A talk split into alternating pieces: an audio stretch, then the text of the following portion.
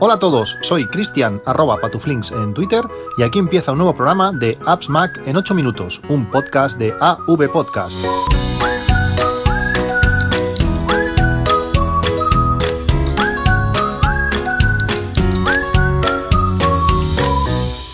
Buenos días, 24 de enero de 2018. Eh, está intentando ser una mañana eh, productiva después de varios días pues, de trabajar intensamente. Esta es una de mis mañanas libres para dedicarlo al podcast, a vosotros, a, hacer cosas que tengo que, que tengo pendientes desde, desde, hace varios días.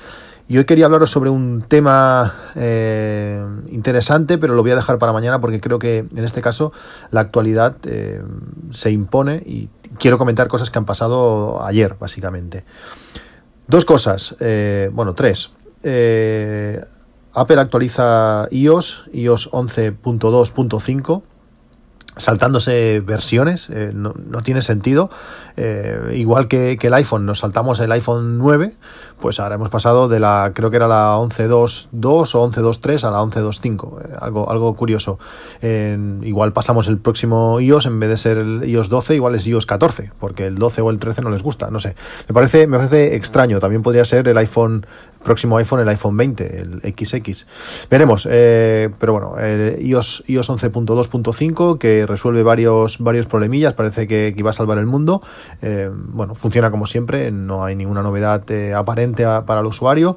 actualizad, es importante estos días con todo lo que está pasando Intel y todo lo demás, pues bueno, tener nuestros sistemas operativos actualizados. bueno, es importante, si podéis, pues actualizar.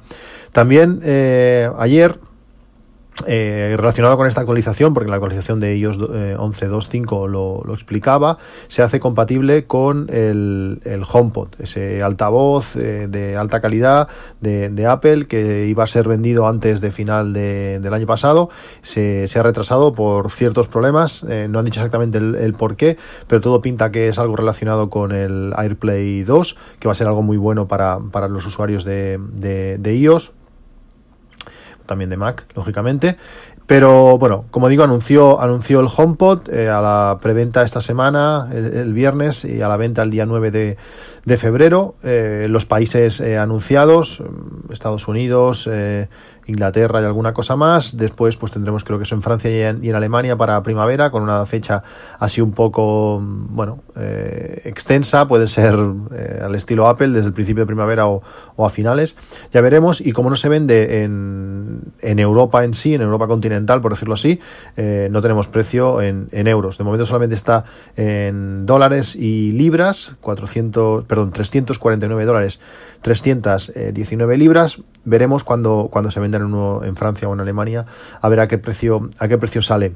Eh, se confirma que el, que el, que el HomePod en sí no tiene, no tiene ningún tipo de, de pantalla es algo que, me extraña. Realmente no entiendo cómo el altavoz que parecía que, bueno, que iba a estar Siri en, en él, eh, pues no tiene ningún tipo de pantalla ni, ni indicación que nos diga pues qué, está pasando. Que al final todo se controlará por, por gestos, por golpecitos, como, como los AirPods. Eh, podría, esas, esas eh, funcionalidades que, que, va a tener el HomePod podrían trasladarlo a los, a los iPods pues para poder avanzar de canción o, retroceder con unos dos toques manteniendo. Pues eso es interesante, pues el HomePod va a funcionar así. En su, en su salida no va a soportar multi, multi habitación.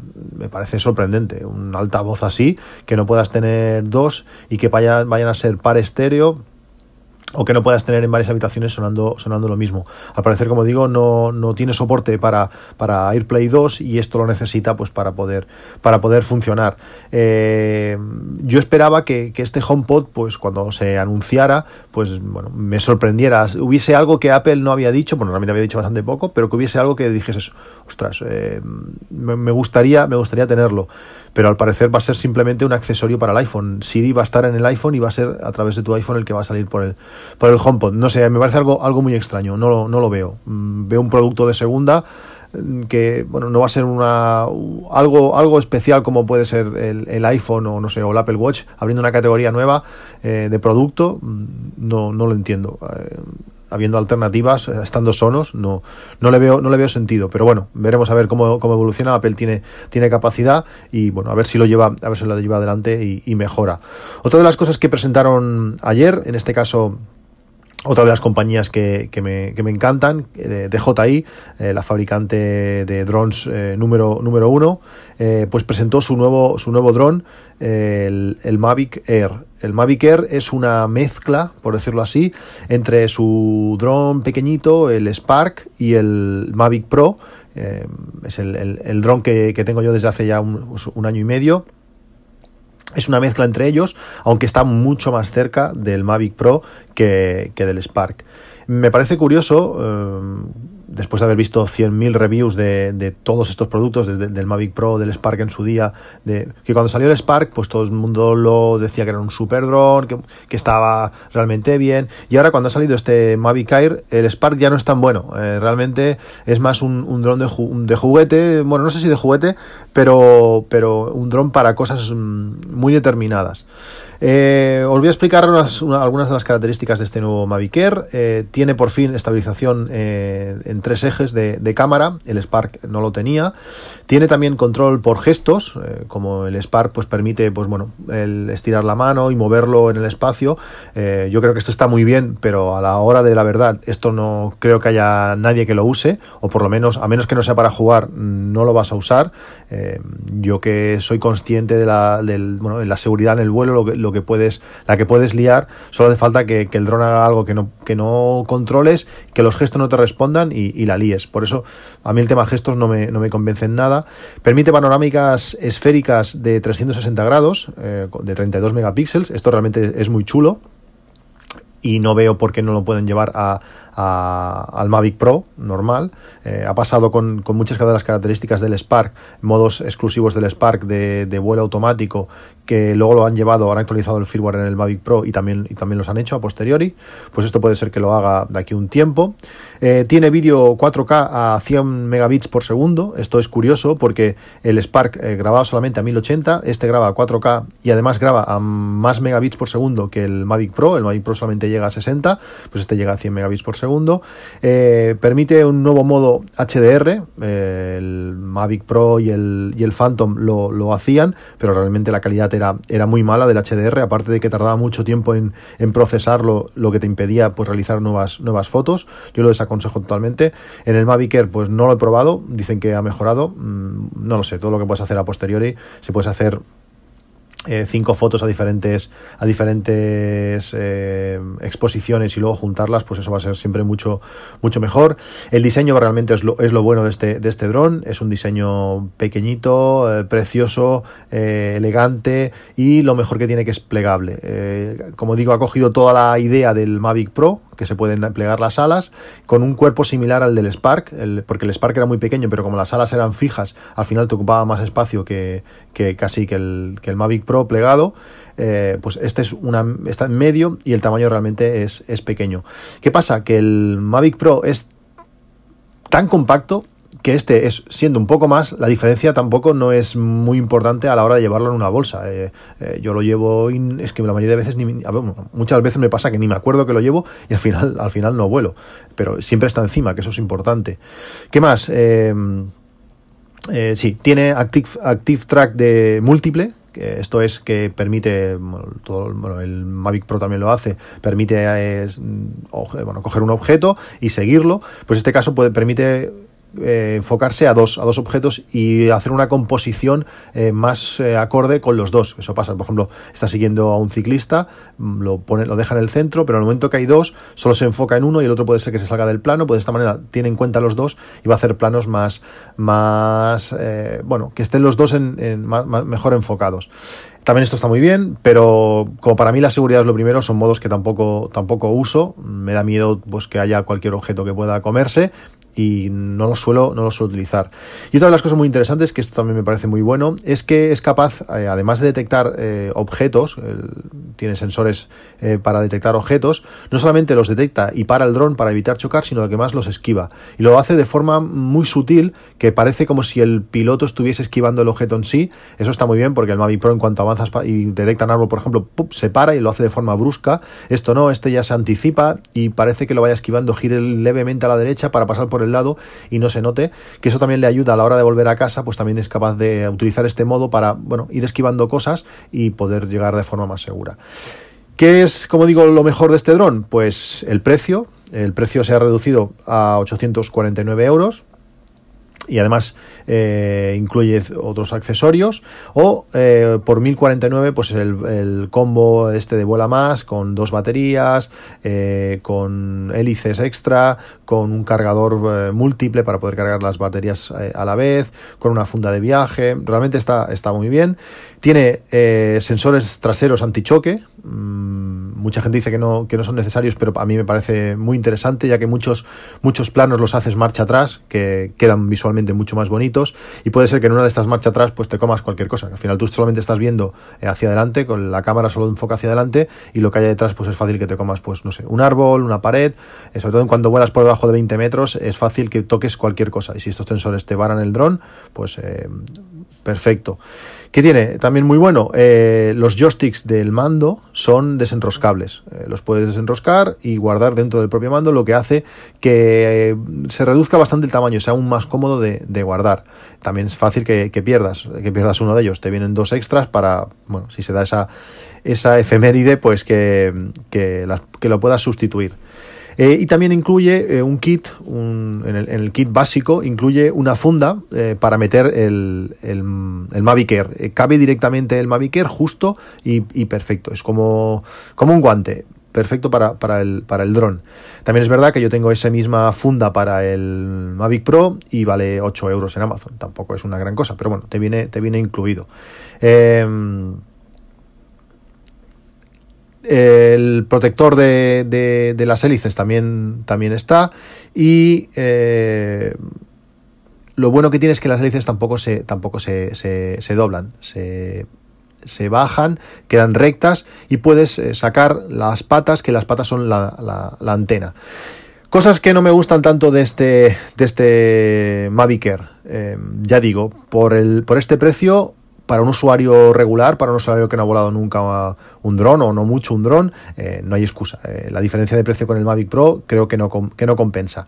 Si eres un usuario de, drones y un poco exigente, para mí sigue siendo mejor el, Mavic Pro y os explico el, el por qué. El Mavic Air solamente pesa 430 gramos. En un dron eso es malo cuanto más pese un dron, mejor. Eso pasa como cuando voláis eh, con un avión, con un avión comercial, cuanto más grande es el avión, tiende a ser mucho más estable. El peso al final eh, ayuda a, frenar, bueno, a frenar, a, estar estable en el aire y cuando hay viento, pues que no, que no le afecte tanto. Bueno, no me había pasado nunca y casualmente me pasó, me pasó el, el sábado, fuimos de excursión con la familia, llevaba el dron en la mochila, como casi siempre, y cuando ya acabamos la excursión, fuimos a un monasterio precioso que hay por esta zona. Y cuando ya acabamos la excursión, estábamos en el parking y le dije a la mujer, le dije a la mujer, bueno, esperaos un momento que voy a sacar el, Mavic un momento, voy a hacer una foto al monasterio de lejos y, vuelvo. Fue sacarlo, era un día de, viento, de mucho viento, no hacía, o no parecía que, hiciese tanto viento como, como después las aplicaciones me dijeron. Eh, bueno, no sé, era un día de viento, pero tampoco era aquello que digas, espectacular, no, era un, bueno, hacía viento. Pues fue levantar el Mavic del suelo, eh, no sé, 10 metros, no más, y se fue. vino una ráfaga constante de aire y se fue aquello que dices, ostras, no estoy tocando nada, y el Mavic estaba ya quizás, quizás a 50 metros. Realmente, siendo sinceros, me cagué. Pensaba que lo, que lo iba a perder. Ya estaba mirando a ver dónde lo podía aterrizar, porque es que se estaba yendo. Porque en el momento que, se fue, giré y le di hacia adelante a máxima potencia y el, y el, y el Mavic no, no venía. Eh, por suerte, ¿cómo acabó la cosa? Pude bajarlo un poco más de altura, eh, a los edificios.